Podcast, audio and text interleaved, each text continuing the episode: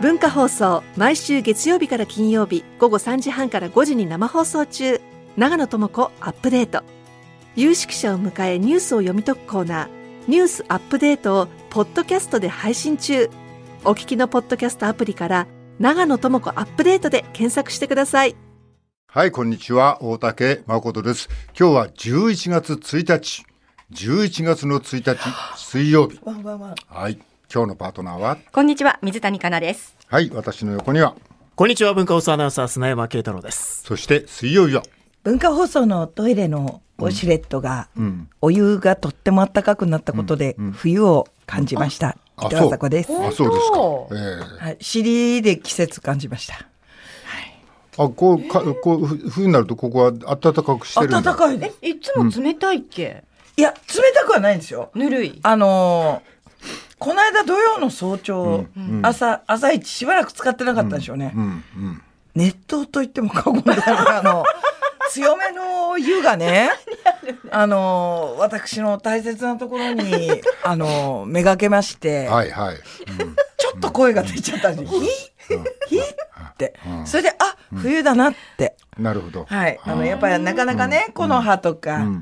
あとあまりうちの近所銀杏とかがないので、はいはいあんまり季節感じてなかったんですけど、はいその「はいはっ!」って、あ、冬ねってうん。思いました。設定温度がじゃあちょっと高くなった、設ね。定温度が、まああと夜中誰も使ってなかったんでしょうね、あ、そっか。はいその日のオープニングシャアが私だったんですね、はいそうやっもてう、思いっきり下ネタから入ってきまし下じゃないです生き下じゃなて生きてる過程で出会った出来た。あ、そ事うでですすか。はい霜じゃないね。しまあ、たまたま V が下なだけで V は下でも V が下でも内容はあの秋四季を感じるうというあのなんて言うんでしょうねすごく資料深い料深い話題をぶち込んだなと自分では。しかも人間みんなに共通する。はい、あるあるとしても箇所の部ねえ問題箇所の部ですからねねそうですね、はい。いやー、皆でさんもおも持、ちですからはい。あのー、まあ、その話引きずるようだけ ど、あら引きずってくださるの待ってええ引きずるつうか、はいやっぱウォシュレットはすごいね。すごいと思います。いやねだだってほらすごいと思うよく言うじゃないですか、外国の方が、あのびっくりした日本の文化のナンバーワンがウォシュレット、あそう。はい、そうあれうんなんでうちにないんだって言ってうちの国にああそうだでよね結構だから便座買って帰られうんるそうそう方いウらォっしシゃュレットるの前いま便した座買っよねて、ねねいろんな方が小脇に抱えて帰ってって小言っ脇てたに抱えて美女から美女へ、 ピンクレディーの名曲のお菓子を引きずりましたがあのーいや、最初の、あのキャッチコピー、今でも俺覚えてるよ。はいはいなん。で戸したっけ川淳さんだっけ。戸川淳戸川淳さんだったのは覚えてる。お尻だって洗ってほしいって。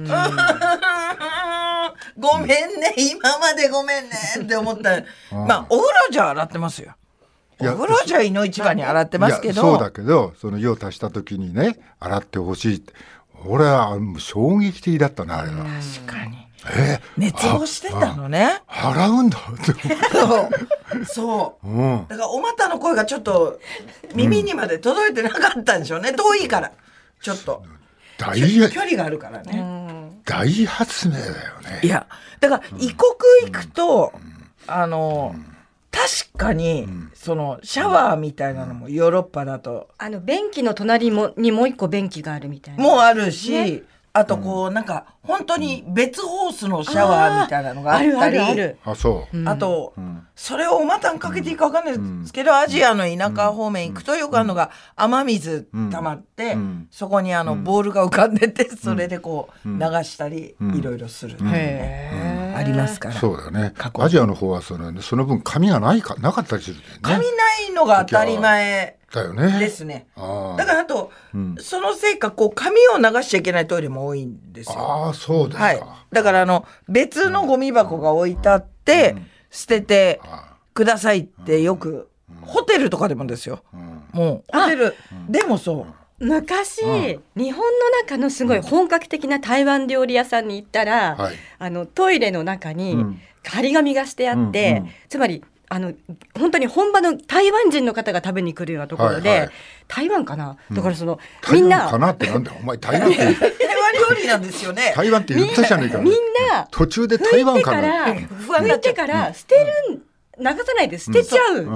んだから流してくださいって書いてあった。でも最近また増えてますよ、それ書いてあ本る当あの公共のうんビルとかはのいトイレにうん書いてあるから多分アジアの方とかがうん旅行にうんいらしてうん捨てちゃうんじゃないですかゴミ箱ゴミの箱はいにそうですね流してく流ださいしてくださいあっそうなてんだゴミ箱×そうそうそう流す丸みたいな絵絵あーが書いてありますあー今うんまただから各所で空港じゃなくてもそれ見るから結構多いんだろうなと思って観光地行くとあとさ、あれってさなんかこう催すことをはいちょっと促すよね、 促す。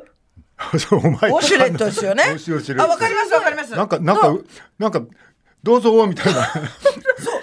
どどどうぞみたいなな、んかこっちは、うん、じゃああれ例えばその、の排泄の種類をね、前と後ろという表現にしましょはう、いあそれでいいですはい前だけの予定で入ったんですよ、こっちは、でウォシュレットさんがん洗ってくださるじゃないですか、うんうんそうするとやっぱ後ろに刺激が来るんでしょうね、予定外の後ろがやってくるみたいなわか時る。がありますうん、わかる。あれ何ですか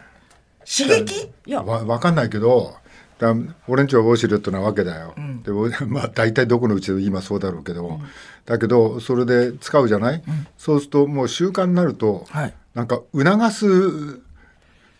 はいタイプになんかだんだんシフトしてきて、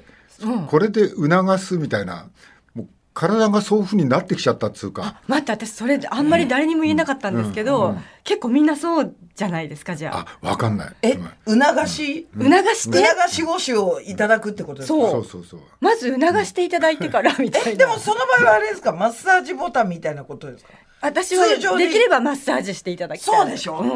ほらマッサージってボタンありますもんねあるあるけどあの別に公共のいいとこ行くと、うんうんああいうやつってこと俺でしょは促すだけで十分ですけどね、うん大丈夫だからあの、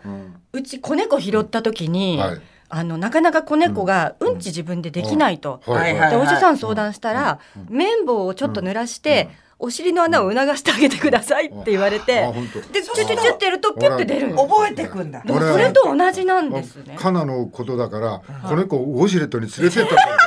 僕もそうだと思います。 な一瞬で、あこの子の足持っておか開いてしな人だからおかしな子おはかしねな方だから勝手に言ってたのよっていう話だと思います。私やったのよつってマッサージ弱でこの子が上向いて何すんだよなんだこれ私いらないよウォシュレットそれじゃないよにゃーじゃないよまあ、逆にハマったかそれでね。だねウォシュレット面白いって思うみたいでな。ずっとその便座に登ってねシャッシャッおねだりしちゃってキャッキャッつってかわいい習慣になっちゃう子供の頃からだからめっちゃ可愛いじゃんだってウォシュレットしか知らないんだからそうしたらどうすんのよそのうち自分でピッと押してね。シャーあとかやれば可愛い肉肉球球ねでピッと。いいだねから自分でボタン押せるようになったら一人前だねなんつってまあでもな動画でウォシュレットは使わないまでもそこで用を足す猫っているみたいいなるいるねいる動画では上がってるあ便座で上がってそうそこで用を足してから何なんですか教育をしているのいやまかあ知りません親御さんがそうやってんの親御さんっていうかその飼い主たちがやってんの見て見てたのかね真似すんのかな猫はトイトイレなんか好きだよね猫トイレついてくるよねかわいい猫後からどんどパんついてくるパコミもついてきますあそうパコミパコミって何あ大久保さんのワンコですワワンちゃんもうみんなが知ってる風で喋っちゃったあのパコミがパコミあのパコミついてきますよトイレのドアちょっとカリカリするときあるそうそうそうするうちもするあそうそれなんだろう水の音いやなんかついてくんだよトイレあとねトイレのあのお掃除の、あのティッシュみたいなのあるじゃないですか、はいはい薬液が染み込んでる、ははいはいはいあれの匂いが好きみたいで、あそうお掃除した後もそこスリスリスリスリしてる、あそのシートをいじるじゃなくてその床の匂床といがか便器をこうやって頭でスリスリして、おまんちの猫もうトイレから出てこねえぞそれ前、うん、そのぐらい好きトイレで暮らしてんじゃないわかんない水もあるし便利だな便利だな言うて、ここで排泄もできるしつって、確かにそうねかねでも、大発明でね世界の旅行なんかに行くとないとこたくさんあるじゃないだってね携帯用のだから持ってく人いますよね、あそうなの私持ってますよ何が携帯携帯用のウォ携帯シュ用レのットウあォるシんうんですよあのュレット、ピュッて押すとピュッて出てくる、本当シンプルに水入れて、で電池式あれじゃあ、うんっうて出ん、る私のなんかこう手動式で、でも3000円ぐらいしましたよどうどう促すの促す。外国でもわかんない外国でも。異国は促さないとやってこないやそうね。緊張してんのかうしら、ん。 2日か3日平気だったりするからなそうまあロケもあるしまあ、あと便座がちょっと高くてねそうなの足よつかないから踏ん張れないみたあいなとのあさる、か大もしれきないよね、便座が。小さいもあるのよ本当そうなんだ何なのこの国っていうぐらいどのこ小さいとこなアジアじゃないこの間ラオス行ったらすっごい小さくてラオス「えっ?」つって「そんなバカな」って赤ちゃん用とかじゃなくて。じゃないんです大人用なんですよへわかんないーラ理由がオスわのかん人ないは割と小柄なイメ ージもあるけど。大柄ではなかったですけどねえ、西欧人よりはね。まあだからあれが発明されたで日本でね頃はやっぱしなんか成長産業が日本にたくさんあったんじゃないかい、まあウォシュレットをはじめとして、アイディアがいっぱいねうん、発明的なアイデアその前あはったかもしれそないの前はもう世界的なのはウォークマンだし、まああれあれはあの猿がねはい。ずっとこう聞いてねあのコマーシャルもよかったなあれ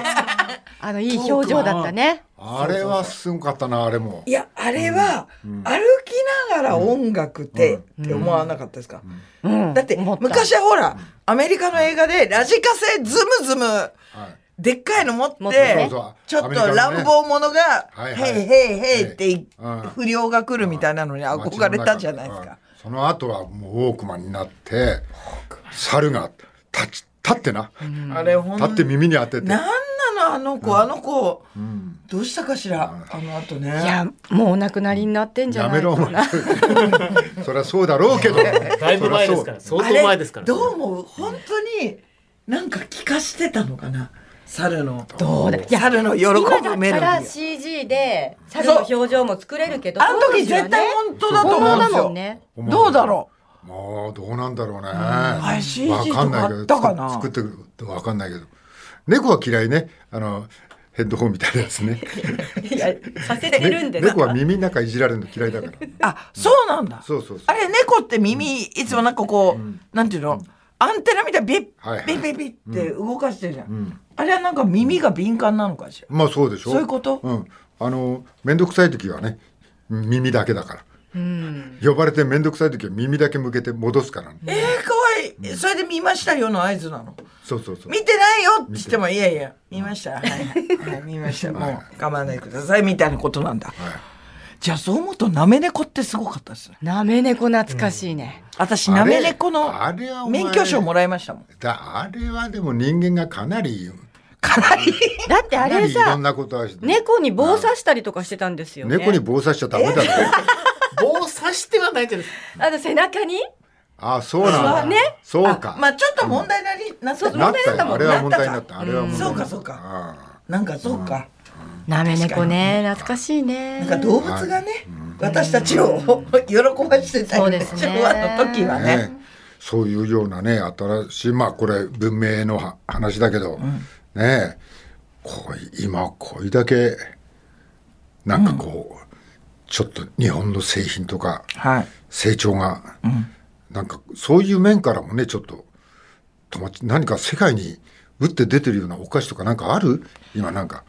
えラーメンかなんだラーメンはラーメンまあ、カップ麺は世界で相当、やっぱ見ますよ。でも韓国行ったらもう韓国のやつあるじゃん。日本のじゃなくて。芯ね、うまいやつ、ね、あれはあれ辛ラーメンね、めちゃめちゃ辛いんだよね確かに、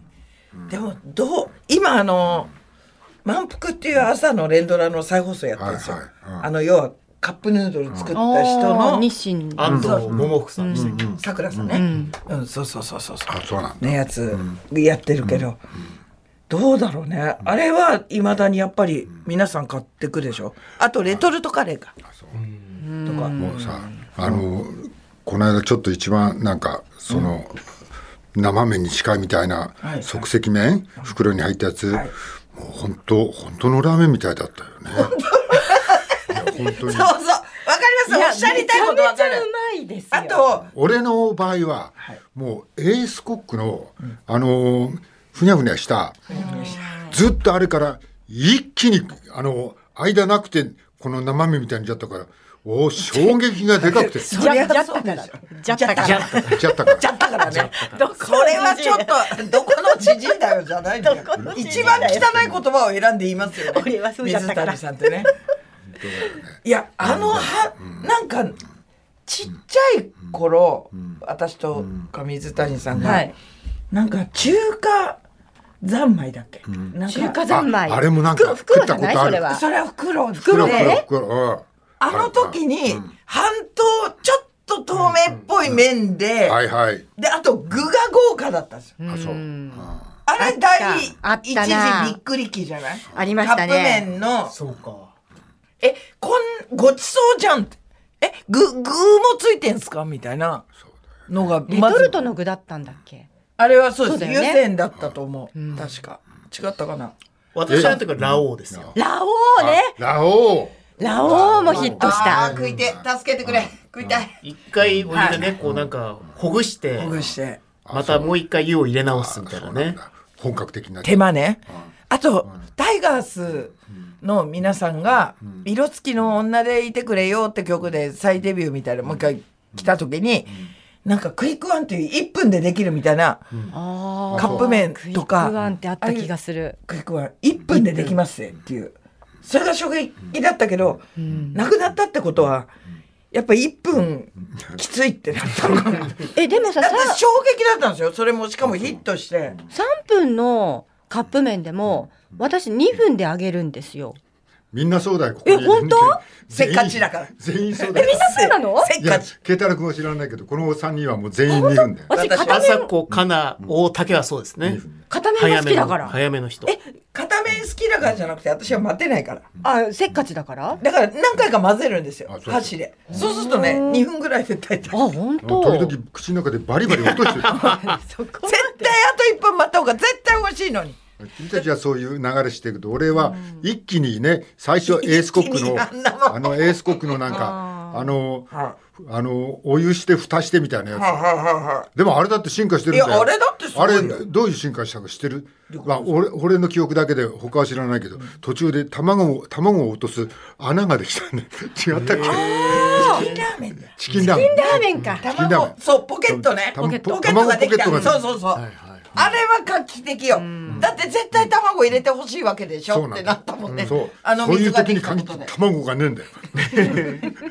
なんだこの穴その溝に何入れてやったらいいんだ何すんだこれ何入れんだよ卵だ何入れたらいいんだ思うよんだけどねいやあれは進化ですね。でもね、カップ麺はね。ね今卵も高いしね入れづらいよねねえ卵高入いれなづらいよ、はいなかなかそんな気軽にはね、割れませんからね。はいくだらない 話終了えー、もう終わりもうま終だ了だよ行きましょうえよ。もっとくだらない話がしたいえもっとくだらない。もう言っちゃったじゃん、くだらないっでても。。まあ、くだらないことを始まる前に二人でやってたな、なんか、なんかあれは、なんかた、ちょっと、えーちょっと楽しんでもまだ。だ初内でしょ。あー初内初内初内は初内だあけど。さってのねね、はおの楽ししみみ。はい。もうちょっともうちょっと、そういうのは、若い子にやってほしかったけどね。あしょうがない。この中では若い方ですよ。この中であそうでもない。そうでもないよそうでもそうでもない。ないよ。そうでもないよ。 太ってる方だって勘違いしちゃった。うんね、浜祭りのね、いろんないや楽しみですね準備をね、はい。なんかね文化祭前みたいで、そうそうまあ、まあね、問題点を追求して、良くなっていくやつもあれば、うーん。予算の都合でみたいなやつ もここまでかみたいなやつもあったけどね、まあそれも含めお祭りでそうすでし、すねやっぱ4年ぶりにお客様に会うわけですから、こっちもやっぱ肩ぶん回しちゃってね。はい、そうだからいろいろ見てくれてあの最後やっぱしね見る人も、うん、やっぱし予算の都合があったから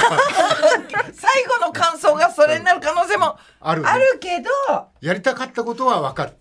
あるがでもそれを伝えられたら本望ですよね。私たちのやりたかっやったたここととを。は分かるだからお客様はちょっと忙しいのはそこも加味するというか、そこも想像力を働かせながら、はいそうこの人たちが本当にやりたかったことをファンファンファンファンファンそでうすそうよ。そうねそれも含め全てラジをオねラジオは想像だかそら うなんだその結論お呼びしといてね生でご覧いただくわけなんですけどでもあまあもうでも放送で想像でご覧になる方もいらっしゃるから、放送でもちろんそうだけどねね聞いてくださる方も要するに現場でも想像しろって話だよね見ようが見まいが、見舞いがはい、あのそこすごく大事なんでぜひねいらっしゃる方は頭そうをですねできるだけクリアに空っぽにしてきていただいて、でできれば全てを俯瞰して見ていただきたいですよね。ねそれでかで最後空っぽで帰っていただきた そいうですそう、何だったんだろうっていう気持ち見で終わった後も空っぽなんだそうそうう空っぽなんだあでもそれはね伊藤四郎さんがよくおっしゃってますよ。なんてその舞台をやった俺は後空っにぽだって違う違うそんなことは言ってないんだよ 舞台を終えた後にみんな大笑いして、うん出ていく時は何だったんだろうねって思って出て行ってほしいと、ねあわかるちょっとそわかるれが喜劇の世界だっていうことをおっしゃってましあとってもたわよ。かりますそれですよ。それでいきましょうもうこう空っぽで帰っていただきたい。はいそうか空っぽで来て空っぽで帰る大きなそんなこと言ってましたか大きな大きな大きな 大きなね。大きな。沖縄沖縄おっしゃってます空っぽは空っぽでも一応あの物販とかありますのでお金だけはあ持そっうてでいたそだこいで満たしてお前文化放送の色気出すんじゃない よあのアクスタとかも私売ってますからなんだかんだでかなちゃんの枠さ、はいだから私も買っうちゃおうかな物ぜひ販物販って言うなもう物販物販また物販よろしくお願いします。はい慶太郎君はい。えーこちら朝日新聞の一面ですね。えー経済対策17兆円程度、政府調整、減税給付合計5兆円とあります。まあ、秋のこの経済対策ですね、はい2日に閣議決定する経済対策の規模について政府は17兆円程度とする方向で調整に入ったと、はいえー今回の規模は去年の第二次補正予算の29兆円よりかは減る見通しだがコロナ前と比べるとなお巨額だ岸田政権はコロナ禍で膨張した歳出構造を平時に戻すとしていたが緩んだ財政規律は戻っていないとあります、はいまあ、この中でもこの減税給付に関してですね、はいまあ、こういう中で今の政府ではこういう法案が進んでいるんだというちょっと別のお話をちょっと混ぜながらお話ししたいと思います。えーそして2つ目がガザですね、えー毎日新聞ですがガザ死者7割子ども女性とあります国連安全保障理事会は30日イスラエルとイスラム組織ハマスの戦闘をめぐる緊急会合を開いたパレスチナ自治区ガザ地区の支援を続ける国連機関の高官らが現地の窮状について報告し8000人超とされる死者の7割が子どもと女性だと強調巻き添え被害ではありえないと即時の人道的な停戦の実現を支持するよう安保理に改めて懇願したとあります、まあ、そういう中でこちら今朝の朝日新聞デジタルの配信ですがガザ難民キャンプ空爆47人の遺体 AFP ポ報道、えー死者増の恐れとあります、えーパレスチナ自治区ガザ地区の保健省は10月31日えー北部シャバリアの難民キャンプにイスラエル軍の空爆があり50人以上が死亡したと発表しました AFP 通信が伝えています150人が負傷し数十人が瓦礫の下に埋まっているという、えーまた AFP 通信も現場で撮影した映像で少なくとも47人の遺体が収容された事実を確認したというということですこの人数もまだ表に発表した人数だから、これだけで済まないんじゃないかなと、まあ、ひどいと思うのは、難民キャンプだからね、それを空爆してるわけだからね、もう現地はもうそれでなくとも、こう、なんていうの、物資が止められて、もうその物資少ない物資を争うような事態になってるところに、これだよ。日本は国連の停戦休戦ですね休戦、はいあの案にはい棄権したんだよね。うんもうちょっとまあいろんなところに気遣ったりいろんなことしてるんだろうけどこれは声を大にして率先して日本も言わなくちゃいけないことだったんじゃないですか。まあどの国が提案したとかどこがそれには難色を示してるとかあるでしょうけど一つの日本は国だからね民主主義国家だからねこの国がこういう難民キャンプに空爆してるのにどう対処するかってとっても重要なことだと私は思うんですけどね。はい、そして東京新聞こちら特報本音のコラムですね斉藤美奈子さん、ダメの見本市と、はいえー10月26日東京新聞特報面が報じた通り、えー費用は膨らむわパビリオンの建設は滞るわダメな公共事業の見本市みたいになってきた大阪万博、問題点はまだまだあるということで、え3つの問題点を書いています、えー生物多様性に逆行、えー会場予定地の夢島っていうところは、まあ、人工島なんですけど、えー環境省が絶滅危惧種に指定したコアジサシや星ハジロなど、えー貴重な渡り鳥の生息地だったと。そうなんだえー2021年には日本自然保護協会がラムサール条約の登録湿地にせよと提言している。そんな土地を潰すかねと。これが一つ目。えー二つ目が地盤がゆるゆる。埋め立て地である以上、地盤の問題も発生する。えー夢島相場は沖縄県の名護市辺野古の新基地建設予定地とも共通する軟弱地盤。だが万博は開催期間が短いせいか、食い打ちなどの基礎工事をどうするかも諸説もあって、うやむやだ。大丈夫か。で、3つ目がカジノは社用と。このところその IR にも黄色信号が灯っているんだと。まあ、オンラインカジノっていうのが、まあ、日本ではもちろん違法ですけど、オンラインカジノが普及して、箱物カジノはもう時代遅れだという説もある。すでに負の遺産への道は必至だ。まあ、こういうことを書かれています。はいえーそして最後になります、こちら、朝日新聞ですね、えー教育直後廃止で日本の根幹を失った過去に記載とあります、防衛大臣、答弁控えるとあります、えー木原防衛大臣は、昨日の参議院予算委員会で過去の教育直後に関する自身の発言について認識を問われ、はい10年以上前の大臣就任前の政治家としての発言、閣僚の立場でお答えすることは控えたいなどと述べ、審議が紛糾する一幕があったと。えー木原現防衛大臣は2012年2月に自身のホームページに教育直後の廃止で、えー道義大国日本の根幹を失ってしまいましたなどと記載、えー質問した立憲民主党の杉尾氏は持論に変わりはないかと正したと、えー木原氏は衆議院議員としての私の発言を参議院の予算委員会で私がお話しすることも含め閣僚の立場でお答えすることは控えたいと語ったとあります。衆議院だろうが参議院だろうが過去の発言だろうか、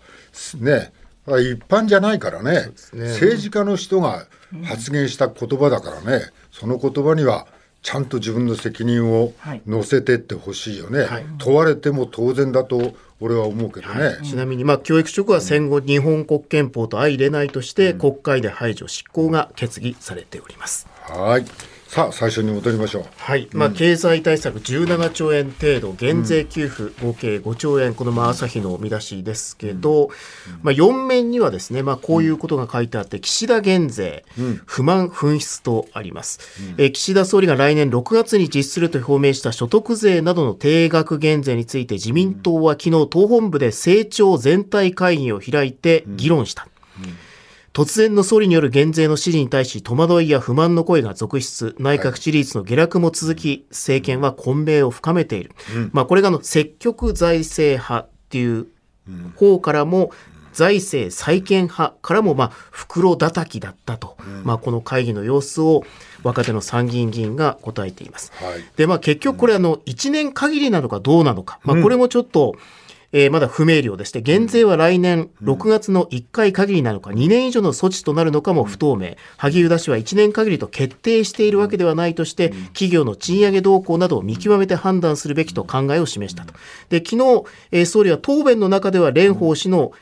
所得税減税は1回で終わるのかっていう質問に対しては1回で終われるよう経済を盛り上げていきたい、まあ、こういうふうに答えています、まあ、こういう中なんですがこれ10日ぐらい前の、えー2023年10月21日これ東京新聞の記事なんですけど、えー本気なのか岸田政権が狙う政治家の賃上げ、総理月6000円アップ法案提出、世間知らず世間知らずな金銭感覚こういう見出しが出ています、はいえー20日に開幕した臨時国会に閣僚など特別職国家公務員の給与を上げる法案が提出されたと、えー総理の場合月額は6000円増えて201万6000円になると、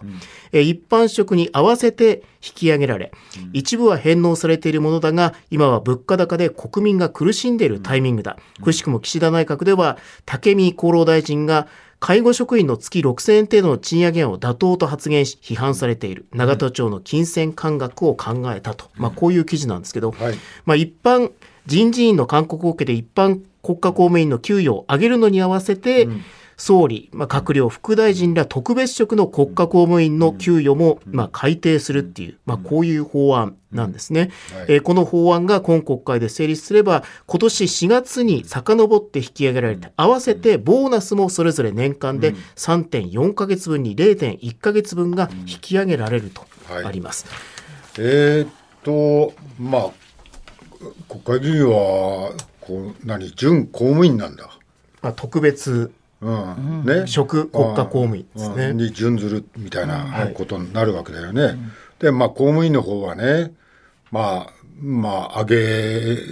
なくちゃいけないんじゃないか、まあ、それでまあまあ本当はあの巷のねそれに合わせてみたいなのがあると思うんだけど、まあ、巷なかなか上がんないどっか上がれば他も上がるんじゃねえかみたいな、まあ、給料の話だから、ここはまあそうかなぐらいは思うけど、片っぽで所得税減税を来年の6月に4万円はいって言ってるわけだ。でこれ一回こきりにどうにかすると一回こきりで済むようにするみたいな、ねあこれで落ち着くようにしたいみたいなこと言ってるわけだけど自分たちはだ準公務員だからって言って、まあ、月6,000円これにボーナスをプラスすると総理で年間31万円ぐらいプラスになるらしいね。年間で、まあ他のあのこあの国会の人もあれだね20万円ぐらいになるのかね、ボーナスとプラスするとえーっと片っぽは一回こっきりかもしれないね。はい。で片っぽあの国会公務員は準公務員国会議員は準公務員扱いでこれを30万円まあ総理だったらね値上げするとこれはもう恒久的なわけだよね、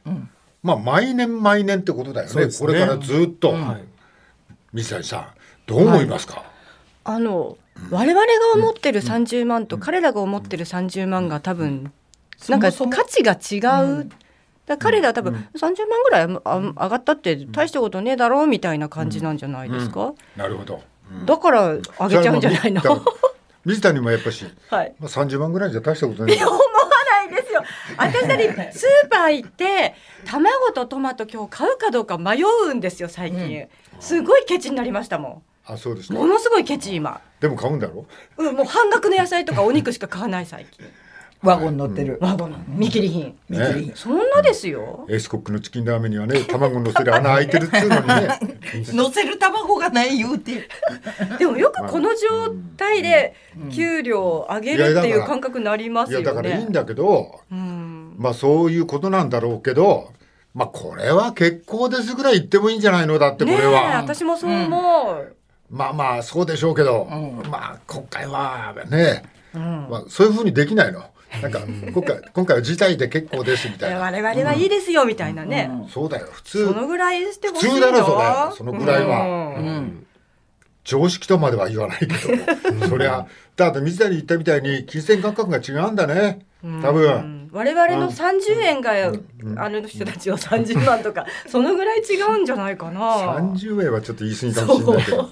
まあでも23万ぐらいな感じにしか思ってないのかもしれないよね。